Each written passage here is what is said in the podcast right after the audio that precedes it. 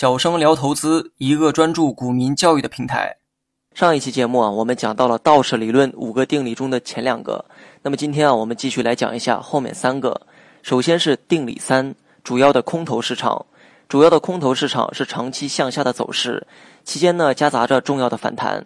这种走势来自于各种不利的经济因素，唯有股票价格充分反映到最糟糕的情况之后，这种走势才有可能结束。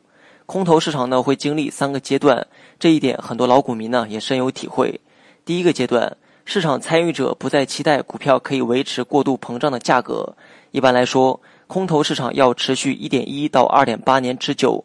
空头市场刚开始的时候，通常会以偏低的成交量试探前一个多头市场的高点，接着出现大量急跌的走势。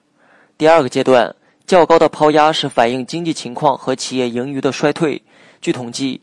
空头市场的平均跌幅为百分之二十九点四，经过一段时间的下跌之后，突然会出现急速的上涨，刺激折返走势，接着并形成小幅盘整而成交量缩小的一个状态，但是股价最后仍将下滑至新的低点。第三个阶段是来自于健全股票的失望性抛压，不论价值如何，许多人急于兑现都会卖出部分的股票。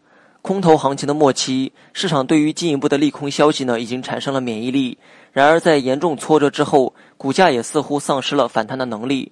种种现象都显示，市场已经达到均衡的状态。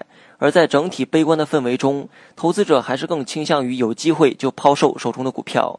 那么，接下来是定理四，主要的多头市场。主要的多头市场是一种整体性上涨的走势，其中呢也夹杂着刺激的折返走势，平均的持续期间长于两年。在此期间啊，由于经济情况好转和投机活动转盛，投机性和投资性的需求增加，因此推高股票价格。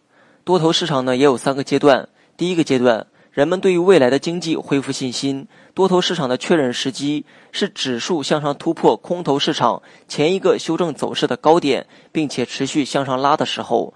数据表明啊，主要多头市场的期间长度平均约为二点三三年。第二个阶段，股票对于已知的公司盈余改善产生反应。第三个阶段，投机现象明显，而股价也明显膨胀。这个阶段，股价上涨是基于期待和希望。由前一个空头市场的低点起算，主要多头市场的价格涨幅平均约为百分之七十七点五。那么最后是定理五，次级折返走势。次级折返走势是多头市场中重要的下跌走势，或空头市场中重要的上涨走势。持续的时间啊，通常在三个星期到数个月。此期间内折返的幅度为前一次折返走势结束之后主要走势幅度的百分之三十三到百分之六十六。次级折返走势经常被误认为是主要走势的改变，因为多头市场的初期走势很有可能是空头市场的次级折返走势。那么反过来理解也是如此，所以很容易让人产生误解。次级折返走势是一种重要的中期走势，它是相反于主要趋势的重大折返走势。在次级折返走势的定义中，有一项关键的形容词为“重要”。一般来说，如果任何价格走势起因是经济基本面的变化，而不是技术面的调整，而且其价格变化幅度超过前一个主要走势波段的三分之一，就可以称得上是重要。